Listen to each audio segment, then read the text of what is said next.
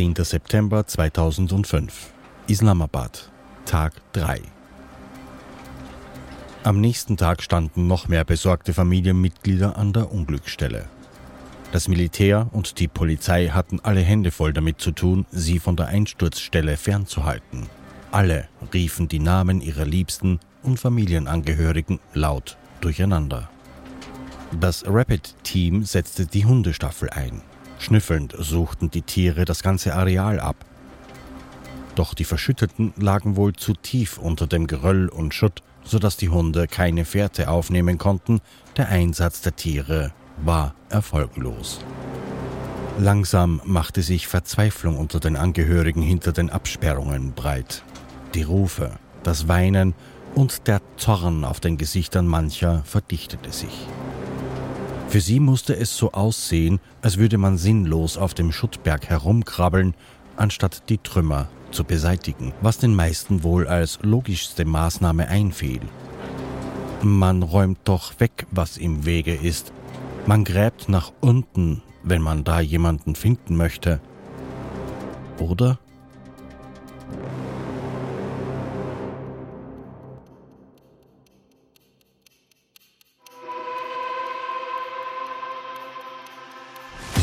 Wenn etwas schief geht, geht es meist schnell und ohne Vorwarnung. In wenigen Augenblicken kann dein Leben an einem seidenen Faden hängen.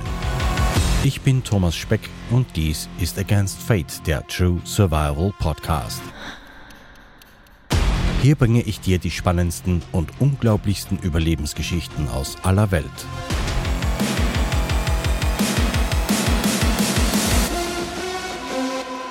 Du hörst Folge 3 der Serie Margalla Down, geschrieben von Micha Koos. Hilfe.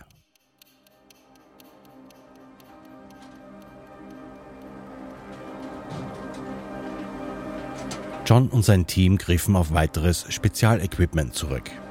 Zuerst versuchten sie mit einer Fieberoptikkamera tiefer in die eingestürzten Tower zu gelangen. Diese Kamera erinnerte John immer an einen Schlangenkopf mit einer Lichtquelle. Der Schlangenkörper war wie ein langer, biegsamer Schlauch, den John in mehrere Ritzen und Nischen steckte und konnte sich somit durch kleinste Öffnungen in die Tiefe navigieren. Auf seinem Monitor an seiner Hüfte konnte John die Bilder in Schwarz-Weiß-Auflösungen dann betrachten. Immer wieder erschauerte er bei dem Anblick, der sich ihm bot. Überall zwischen den eingestürzten Trümmern lagen leblose Körper oder abgetrennte Gliedmaßen. Sie standen buchstäblich auf einem Massengrab. Ich komme mit der Cam nicht mehr tiefer. Lasst es uns mit den Atemsuchgeräten versuchen, sagte John zu einem seiner Teammitglieder. Mit diesem Gerät kann man geringe Mengen an CO2-Ausstößen aus der menschlichen Lunge erfassen, sogar wenn diese mehrere Meter weit entfernt sind. Doch leider blieb auch dieser Versuch ohne Erfolg. Gillian hörte die Kommunikation des Teams im Kommandozelt über Funk mit. Sie seufzte schwer. Über die anfängliche Euphorie durch die Funde der Überlebenden legte sich mittlerweile ein dunkler Schatten. Bringt die Mikros heraus, bitte. Zwei Rapid Teammitglieder schnappten sich den schweren silbernen Metallkoffer und brachten ihn zu John Holland. Als John die beiden Männer mit dem Metallkoffer anlaufen sah, musste er innerlich grenzen. Danke, sagte er in das Walkie-Talkie und wusste, Gillian würde wissen, dass es ihr galt. So wird das nichts. Wir brauchen mehr Ruhe, sagte ein Teammitglied neben John, der gerade eines der hochsensiblen Mikrofone verkabelte. Diese Mikrofone nennt man Vibraphones, da sie auf seismische und akustische Schwingung ausgerichtet sind. Man positioniert sie auf Geröll oder in besagten Lufttaschen und schlägt auf der Oberfläche mit einem dicken Hammer auf das Geröll und wartet dann auf Antwort der Überlebenden. Ein Klopfen, leise Rufe oder Kratzen können dann durch diese speziellen Mikrofone registriert werden. Ah, ich kümmere mich drum, sagte John und ging zu den pakistanischen Ordnungskräften. Er bat diese, den Leuten zu verstehen zu geben, dass je ruhiger sie sind, das Rapid-Team mehr hören könnte, was die Chance, Überlebende zu finden, enorm steigen ließ. Die Beamten redeten auf die verzweifelten Menschen ein und beteuerten die Leute, still zu sein. Langsam verstanden auch diese, dass die Suche, auch wenn es in ihren Augen nicht so aussah, weiterging und es legte sich eine gespenstische Stille über den Platz. Allmählich begriffen die Menschen, dass man im Chaos geordnet vorgehen muss und dies eine völlig andere Suche war, als ihnen in ihrer Sorge eingefallen wäre. John ließ eines der Viperphones in eine Lücke im Geröll hinunter und nickte seinen Teamkameraden zu. Ruhe! rief er über den Platz, und der Kamerad begann mit wuchtigen Schlägen auf das Geröll zu klopfen. John presste die Over-Ear-Kopfhörer noch näher an seine Ohren, um jedes kleine Klopfen, Kratzen oder Stöhnen, jeden noch so schwachen Hilferuf, der zur Antwort kommen könnte, nicht zu überhören. Und in der Tat, man konnte ein schwaches Rufen hören. Da war was, sagte einer der Rapid-Teammitglieder. Ich hab's auch gehört, meinte John. Nochmal klopfen. Ruhe! Wieder war etwas zu hören. Leise Hilferufe aus der Tiefe. Da ist definitiv jemand und ruft um Hilfe. Sucht nach einem Spalt in der Nähe, um das Vibraphone noch tiefer runterzubekommen, gab John Holland als Anweisung an die umstehenden Mitglieder. Jede Schicht, die wir tiefer kommen, hilft uns jetzt. Das Erste, was ihm durch den Kopf schoss, war, wir müssen diesen Menschen da unten rausholen. Und direkt danach kamen ihm leichte Zweifel, wie sie das schaffen sollten. Auch wenn dieser Schutthaufen sich gerade stabil anfühlte, je mehr sie graben mussten, desto gefährlicher und instabiler wurde er. Die Gefahr für alle noch Überlebenden schwebte so buchstäblich über deren Köpfen. John schnappte sich ein Megafon und lief von einem Spalt zum nächsten und rief hinein. Hallo? Kann mich jemand hören? Hallo? Ist da jemand? Können Sie sich bitte bemerkbar machen? Wo sind Sie? Aber sie konnten keinen besseren Kontakt herstellen, um die verschüttete Person ausfindig zu machen. Sie versuchten es mit mehreren Viperphones an verschiedenen Stellen, so tief wie sie nur konnten. Immer wieder hämmerte ein Teammitglied auf den Schutt und John und die anderen hörten auf die schwachen Rufe aus der Tiefe. Fast schon resignierend versuchten sie immer noch einzuordnen, woher die Hilferufe kamen, um die Position unter den tausenden Tonnen Schutt und Geröll einzugrenzen, doch nun blieben die verzweifelten Antworten auf ihr Klopfen aus. Hört ihr noch etwas? fragte John laut in die Runde. Der Ausdruck in den Gesichtern verriet ihm die Antwort. Scheiße! Er war frustriert. Holland zog seine Viperphones an der Leitung aus dem Spalt und senkte sie in einem Riss daneben ein. Er konnte nicht sagen, ob er nur das Gefühl hatte oder es dieses Mal wirklich in tiefere Schichten unter ihm gelang. Er zuppelte an der Leitung, um das Mikro noch tiefer gleiten zu lassen. Dabei rutschte er auf einem faustgroßen Betonbrocken aus und schlug mit dem Knie gegen einen Metallstab, der aus dem Beton herausragte.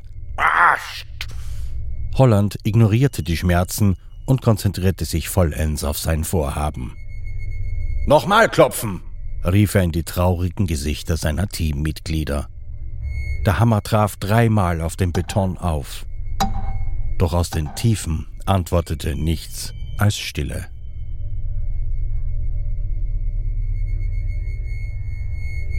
Langsam lichtete sich der Schleier, der nebelig auf Mai Amin Fairs Bewusstsein lag.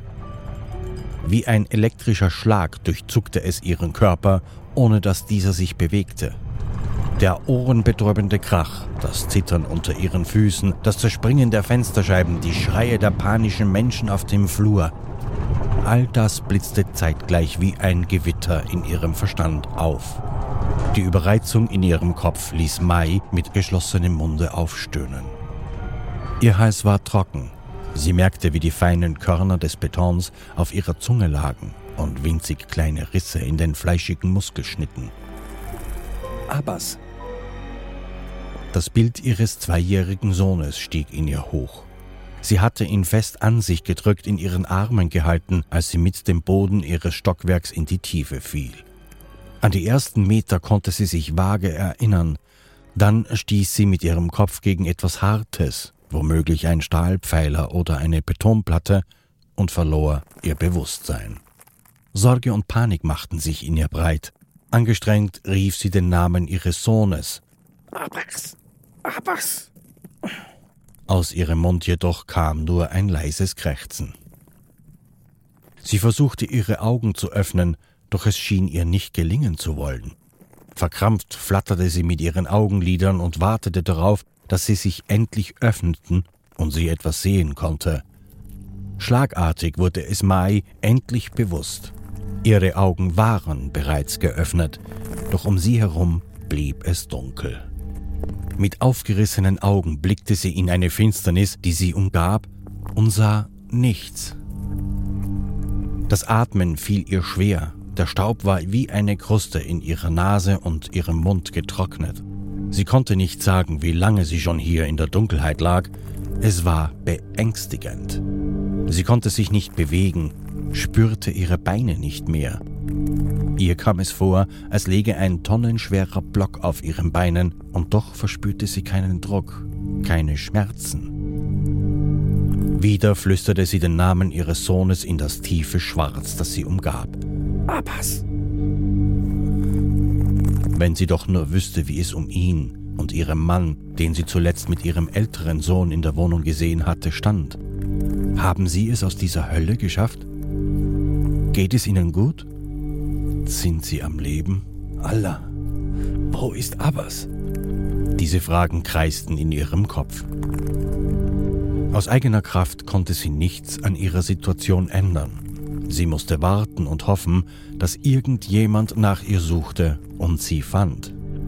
Mai Amin Fairs hatte Angst. Angst und viel Zeit nachzudenken. Eine in ihrer Situation gefährliche Mischung. Man sagt, wenn einem die Sinne genommen werden, schärfen sich die Verbliebenen.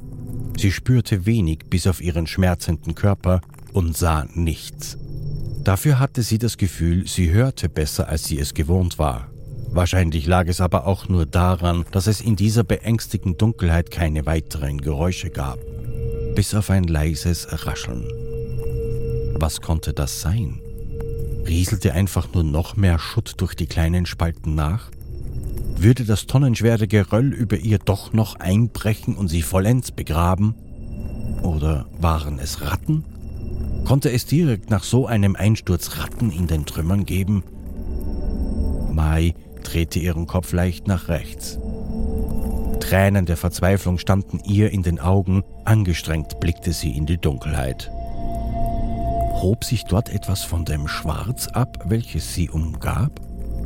Kurz hatte sie das Gefühl, sie erkenne eine Hand, die nach ihr greifen wollte. Hilfe! Krächzte Mai Amin Fairs aus trockener Kehle leise zu sich selbst. Sie hoffte, durch ihre Worte würde das Rascheln und Kratzen verstummen. Lautlos begann sie zu weinen, begleitet von diesem einzigen Geräusch, von dem sie nicht wusste, woher es kam und was es verursachte. Mai geriet in einen Strudel aus Machtlosigkeit, Trauer, Angst und Verzweiflung. Mach Bibi? fragte Khalida in regelmäßigen Abständen, um sicherzugehen, dass ihre Mutter noch lebte. Wobei regelmäßig sehr undefiniert war, wenn man die Zeit nur nach Gefühl schätzen konnte. Die Hand ihrer Mutter, welche sie fast die ganze Zeit hielt, war kalt und zumeist regungslos. Sie wusste, dass ihre Mutter verletzt war, und Sorge fraß sich in ihr Bewusstsein. Seitdem die Geräusche der Maschinen oben verstummt waren und auch das rhythmische Klopfen nicht mehr zu hören war, setzte sich langsam eine eisige Resignation in Khalida Begums Verstand fest. Ihr kam es vor, als huschten ab und zu Schatten durch die Ritzen und Fugen.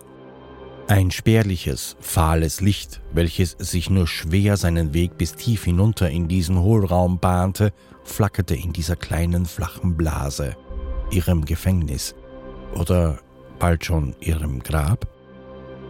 Sie war im Gegensatz zu Mai ein paar Meter über ihr völlig nüchtern und wusste, was um sie geschah. Das lag vielleicht daran, dass sie nicht alleine hier lag. Khalidas Magen knurrte mittlerweile schon nicht mehr. Ihr Mund war trocken und rissig und sie war froh um jedes kleines bisschen Speichel, das sich noch in ihrem Mund bildete. Ihr blieb sonst nur der Geschmack des Staubes. Die kleinen Betonkörner hatte sie in den ersten Stunden nach dem Einsturz bereits mit ihren Zähnen gebetsmühlenartig zerrieben und verschluckt. Khalida erschrak kurz, als ihre Mutter zaghaft ihre Hand drückte. Es war mehr ein Zucken als ein Druck, doch ließ diese kleine Bewegung Khalida erleichtert aufatmen. Ihre Mutter lebte noch, genauso wie sie. Doch dann kamen die Gedanken wieder. Zuerst erinnerte sie sich an die Zeit vor dem Zusammensturz, den schönen Morgen und das Lachen ihres Enkels, wie er da saß und ein Bild für sie gemalt hatte, die Wärme, die Khalida im Kreise ihrer Liebsten verspürte, das Glück und die Zufriedenheit.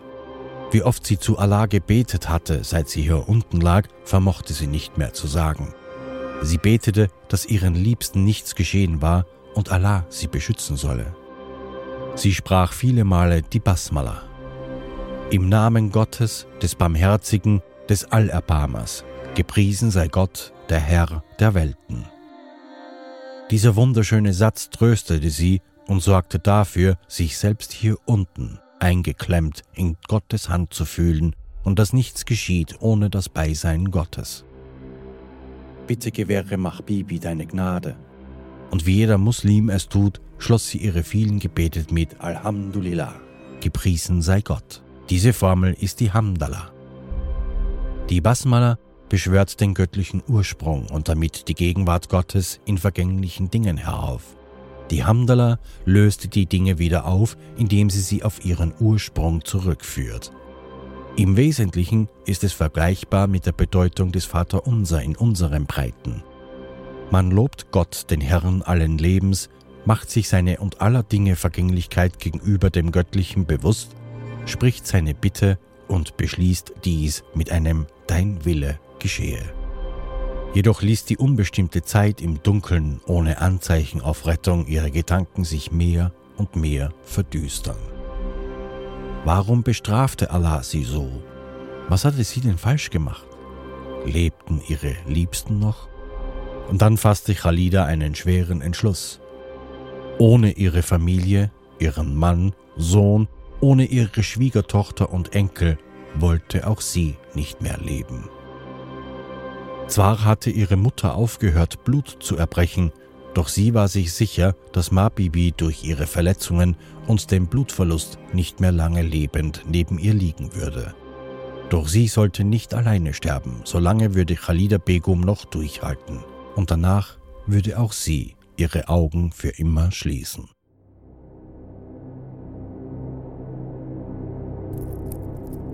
Mai Amin Fairs wusste nicht mehr, ob sie lange schlief oder nur in kurzen Abständen. Sie verlor immer wieder das Bewusstsein und sie konnte nichts dagegen tun. Ihr Körper arbeitet auf Hochtouren in ihrem Inneren, um sie zu heilen. Soweit konnte sie sich die plötzlichen Aussetzer erklären, doch das Gefühl für Zeit hatte sie komplett verloren. Mitunter hoffte sie einfach, nicht mehr aufzuwachen, alleine würde sie aus dieser Dunkelheit nicht mehr herauskommen. Aber suchte überhaupt noch jemand nach ihr? Wie lange hielt dieser Hohlraum dem Berg von Gewicht noch stand?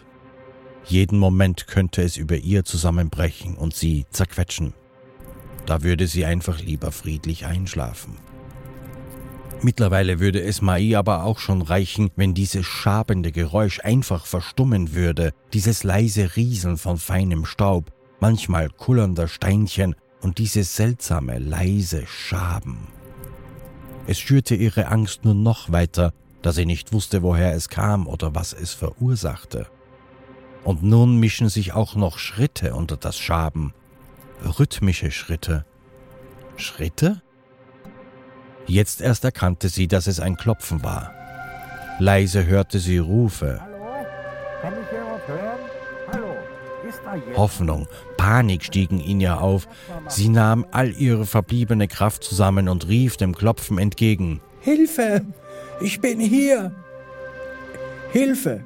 Bitte retten Sie mich! Und dann Stille. Und kurz darauf wieder ein Klopfen und Rufe in einer anderen Sprache. Hallo? Ist da jemand?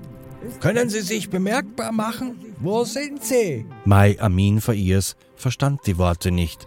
Zu undeutlich und leise drangen sie zu ihr hinunter. Aber da war jemand. Jemand suchte nach ihr. Ich bin hier. Mein Name ist Mai Amin Fairs. Ich kann mich nicht bewegen. Hilfe! Bitte holen Sie mich hier raus. Hatte Mai sich gerade noch gewünscht, nicht mehr aufzuwachen, so wünschte sie sich nun nur noch, nicht erneut das Bewusstsein zu verlieren. Ihr Herz hämmerte. Hoffnung floss durch ihre Adern wie heißes Wasser und doch, diese kurze Anstrengung war zu viel für ihren Körper. Ihr fielen die Augen zu und ihr Bewusstsein verschwand in der Dunkelheit. Mit dem Spezialequipment wie der Fieberoptikkamera, das CO2-Atemsuchgerät oder den Viperphones kamen Holland und das Rapid-Team nicht weiter. Es wurde Zeit, ihre Strategie umzustellen. Wir müssen tiefer rein, sagte John Holland bestimmt. Die Stimme der Frau, welche sie durch das Vibraphone gehört hatten und seitdem verstummt war, geben keinem des Teams mehr aus dem Kopf. Der Kontakt war mittlerweile schon ein paar Stunden her. Wichtige Stunden, die über Leben und Tod entscheiden konnten. Gemeinsam betrachteten sie die Unglücksstelle und legten einen Platz fest, an dem die Bagger sowie große Bohrer anfangen sollten, den Schutt und das Geröll abzutragen. Alles unter der Leitung des Rapid UK Teams und geordnet. So hoffte Holland, würde am wenigsten Schaden angerichtet und trotzdem ein Weiterkommen in die tieferen Regionen des eingestürzten Towers gewährleistet.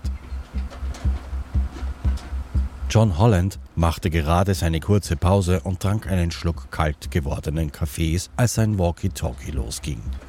Er wischte sich den Schweiß von der Stirn und sagte, John hier, ich höre. Einer der Teams berichtete ihm, dass sie einen kleinen Schacht freigelegt hatten, unter dem sich ein Hohlraum befand, der anscheinend in tiefer gelegene Schichten des eingestürzten Magala Tower führte. Ich komme sofort. Holland atmete noch einmal tief durch und schloss die Augen. Einen kurzen Moment der Ruhe gönnte er sich, bevor er wieder aus dem Kommandozelt trat und zu der genannten Stelle schritt. In dem Schacht bearbeitete gerade ein Teammitglied die Geröllwand mit einem Vorschlaghammer und vergrößerte so das Loch darin. Die Void, also der Hohlraum, der sich auftat, war so klein, dass nur eine Person in sie hineinpasste. John schlüpfte mit den Füßen voran durch das enge Loch und sah sich um. Die Helmlampe spendete ihm Licht. Hallo? Kann mich jemand hören? Ist hier jemand? Alles blieb still. Er bekam keine Antwort. Danach betrachtete er jeden Winkel und jede noch so kleine Nische, jedoch verliefen fast alle in einer Sackgasse, bis auf einen. Er legte sich auf den Bauch und robbte durch diesen engen Durchgang. Dieser kleine Schacht führte ihn tiefer hinein in das eingestürzte Gebäude. Öfter schlug Holland mit dem Helm gegen die Schutzdecke über ihm, während er sich beschwerlich und keuchend vorwärts arbeitete. Teilweise konnte er den Kopf gar nicht heben, so schmal waren die Durchgänge. Feiner Betonstaub rieselte auf ihn hinab. Kleinere Bruchstücke, Eisenstangen und Leitungen erschwerten ihm sein Vorankommen zusätzlich. Langsam, Junge, nicht hängen bleiben. Umdrehen, um dich zu befreien, kannst du dich hier unten nicht, dachte er. Schlimmer noch als die Enge, die ihn umgab, war dieser süßliche Geruch. Immer wieder stieß er auf Leichen oder Teile von Menschen, die John jedes Mal aufs Neue an die Gefahr und die allgegenwärtige Präsenz des Todes erinnerten. Das Labyrinth aus engen Gängen um ihn herum war zu klein, um Motorsägen oder andere Schneidwerkzeuge zu benutzen, geschweige denn, sie überhaupt hier herunter zu bekommen. Daher blieb John nichts anderes übrig, als dem ihm durch den Einsturz vorgegebenen Weg zu folgen. Hinter ihm an der Oberfläche, so wusste er, arbeitete sein Team vorsichtig daran, den Gang zu vergrößern, indem sie Schutt und Trümmerteile abtrugen. Immer wieder rief er in die Dunkelheit und Spalten hinein in der Hoffnung, noch Überlebende zu finden. Hallo? Jemand hier? Hallo? Rufen, lauschen, rufen und lauschen. Antwort? War da was? Hallo? Und ein zaghaftes Hilfe, ich bin hier. schallte zu ihm zurück. Davon angespornt versuchte John noch schneller voranzukommen. Dabei die Gefahr nie aus den Augen verlierend. In solchen Situationen ruhig zu bleiben ist seine Lebensversicherung. Das hatten ihn viele seiner Einsätze gelehrt. Und doch war er aufgeregt. Er war sich sicher, dass dies die Stimme der Frau war, die sie durch das Vibraphone gehört hatten. Sie lebte. Nach drei Tagen überhaupt noch auf Überlebende zu stoßen, grenzte an ein Wunder. Die Frau war sicher schon sehr ausgezehrt und schwach. Zudem wusste Holland nicht, ob sie verletzt war.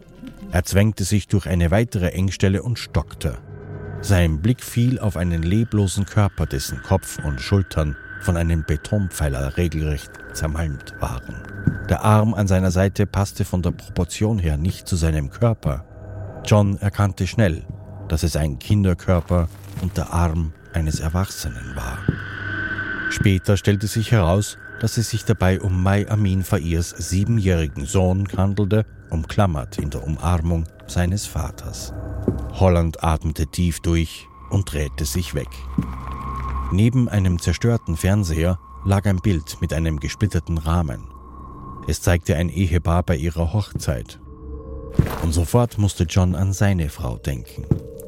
Der Tod hier unten und die Strapazen der letzten Tage machten ihm nun doch zu schaffen. Wie gern würde er nun seine geliebte Frau umarmen und mit ihr essen. Konzentrier dich, John. Fokussier dich. Sonst bist du keine Hilfe, sondern selber tot. Trotzdem viel Zeit vergangen war, lagen nur knapp acht Meter hinter ihm bis zur Einstiegstelle. Ihm war klar, nun war es wichtig, Kontakt mit der Frau zu halten, damit sie wusste, dass jemand hier war und sie retten würde. Doch John kam nicht weiter. Der große Betonpfeiler versperrte ihm den Weg. Mai Amin Fairs empfand das Rascheln und Schaben mittlerweile als vertraut. Mehr noch, sie hatte das Gefühl, dass es keine Ratten, sondern ihr Sohn Abbas sein könnte. Vielleicht spielten ihre Sinne und Gefühle einen Streich, doch sie glaubte daran. Sie kämpfte darum, wach zu bleiben. Durch die Rufe der Stimme, die sie eben gehört hatte, fasste sie neuen Mut. Jemand versuchte sie zu retten. Sie hörte das Bohren auf der anderen Seite des Betonpfeilers, neben dem sie lag, und auf einmal spritzten ihr kleine Bruchstücke ins Gesicht. Danach fiel ein Lichtschein durch das kleine Loch. Das erste Licht seit einer gefühlten Ewigkeit. Können Sie das Licht sehen? fragte eine Stimme. Mai verstand das Englische und antwortete, Ja, ja, ich, ich sehe es. Ich bin hier. Mein Name ist Mai Amin Fairs. Wir suchen einen Weg zu Ihnen, Mai. Wir werden Sie hier herausholen, versprach die Stimme. Ich glaube, mein kleiner Sohn ist hier, beeilte sie sich zu sagen, bevor die Person wieder verschwand. Sein Name ist Abbas. Und dann hörte sie den Mann den Namen ihres Sohnes rufen. Abbas? Abbas? Nach kurzer Stille rief der Mann zu ihr. Er ist hier. Ihr Sohn hat geantwortet. Er lebt. Wir holen Sie beide hier heraus. Mai Amin schossen Tränen in die Augen. Tränen des Glücks, der Hoffnung und der Scham. Wie konnte sie das Schaben nur fürchten? Es war Abbas gewesen. Ihr Sohn lebte. Jetzt würde alles gut werden. Nur mit Mühe hatten sie den Bohrer durch den engen Gang bekommen. Aber die Anstrengung hatte sich gelohnt, der Kontakt war hergestellt. Und noch motivierter und glücklicher war das Team, als John Holland ihnen sagte, dass ein kleiner Junge, der Sohn dieser Frau, auch noch am Leben war. Aber es gab eine Schwierigkeit. Sie konnten den Betonpfeiler nicht einfach zur Seite räumen, dieser ist zur tragenden Säule des Hohlraumes geworden, durch den sie Kontakt zu Mai Amin Fairs hatten. Pure Ironie hatte er vor dem Beben eben genauso diese Aufgabe erfüllt. Also mussten sie sich einen Weg um den Pfeiler herumgraben. Dieser Gang war noch enger als der vorherige. Das Rapid UK Team musste sich mit den Händen, einem Hammer und kleinen Handsägen den Weg freiräumen. Der Schutt wurde dann nach hinten durchgereicht und das an einem dunklen Ort, in dem man kaum den Kopf drehen konnte. Die Bewegungsfreiheit war stark eingeschränkt und doch ging es langsam voran, bis sie auf ein Hindernis trafen. Eine 4 cm dicke, runde Eisenstange, die sich komplett von rechts nach links durch den Gang stach, stoppte das Vorhaben. Normalerweise hatte das Team entsprechendes Schneidwerkzeug dabei und mit einer leistungsstarken Metallsäge wäre der Weg schnell freigeräumt. Allerdings war es unmöglich, diese Art von Werkzeug hier herunterzubekommen. Stattdessen mussten sie sich anders behelfen. Ein Mitglied des Teams hatte die Idee, einen hydraulischen Wagenheber zu benutzen, um die Stange langsam und vorsichtig hochzubiegen. John war sich der Gefahr bewusst, die dieses Vorhaben mit sich bringen konnte, jedoch blieb ihnen keine andere Möglichkeit und sie postierten den Wagenheber unter der Eisenstange. Als sie das Metall mit dem Heber hochdrückten, knackte es beängstigend in dem Beton um sie herum. Jeden Moment könnte sich irgendwo ein Bruchstück lösen oder ineinander verkeilte Brockens von Schutt, Metall und Drahtseile und elektrischen Leitungen, die durch Zufall so eingestürzt sind und diese engen Gänge und Voids erst geschaffen haben, würden in sich zusammenfallen und das ganze Konstrukt in sich zusammenbrechen. Was das bedeutete, mochte sich hier unten keiner des Teams vorstellen. Dann gäbe es nicht nur keine Hilfe mehr für die bisher Überlebenden, sondern auch sie wären unter den tausenden Tonnen des zerstörten Magala Towers begraben. Sie bogen weiter, es knackte und rieselte, aber der Schutt hielt. Nachdem die Stange so weit hochgebogen war, kroch Paul, ein Mitglied des Rapid UK Einsatzteams, zuerst hindurch, während John die Wände und den Wagenheber im Blick hielt. Zentimeter für Zentimeter arbeitete Paul sich vorwärts und irgendwann erschien wie durch ein Wunder Mai Amin Fairs Sohn Abbas im Lichtkegel seiner Helmlampe. Zusammengekauert saß der Junge in einer Ecke einer winzigen Kammer, in die er gerade so hineinpasste. Komm her, Abbas, wir holen dich heraus. Komm, gib mir deine Hände, ich zieh dich heraus. Abbas gehorchte wortlos und streckte seine Ärmchen der Hand Pauls entgegen. Der zweijährige Junge verstand die gesamte Situation und die Gefahr, in der er sich befand, überhaupt nicht. Er wirkte trotz allem, trotz der drei Tage allein in der Dunkelheit, ruhig und gefasst. Eigentlich zu ruhig. Schockreaktion, dachte Paul.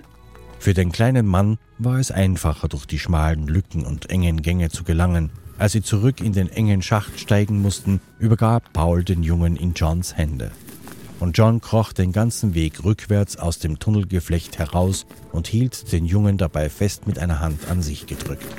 Seine Stirnlampe spendete ihm und Abbas Licht. John atmete erleichtert aus, als er sich am Eingang des Tunnels hinstellen konnte und drückte den Rücken durch. Ein Sanitäter nahm Abbas aus seinem Arm entgegen und wickelte ihn schnell in eine Decke. Wie durch ein Wunder war der kleine Junge völlig unverletzt geblieben. Holland lächelte ihn an. Und jetzt holen wir deine Mutter. An den Anblick des in die Decke eingewickelten, unverletzten Jungen würde Holland sich noch lange erinnern.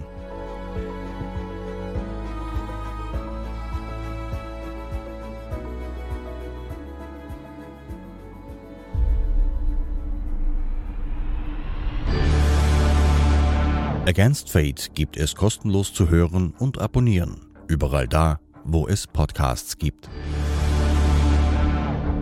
Wenn dir diese Folge gefallen hat, freue ich mich über deine 5-Sterne-Bewertung, deine Kommentare und wenn du mir auf den sozialen Medien folgst. Du kannst Against Fate auch unterstützen. Dafür gibt es längere Versionen der Folgen, die Serie als Nachlese mit Bildern zum Download exklusive Inhalte und persönlichen Austausch. Mehr dazu auf meiner Website www.againstfate.at. Einen Link findest du in der Beschreibung dieser Folge.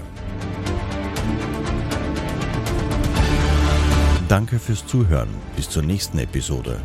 Euer Thomas von Against Fate, dem True Survival Podcast.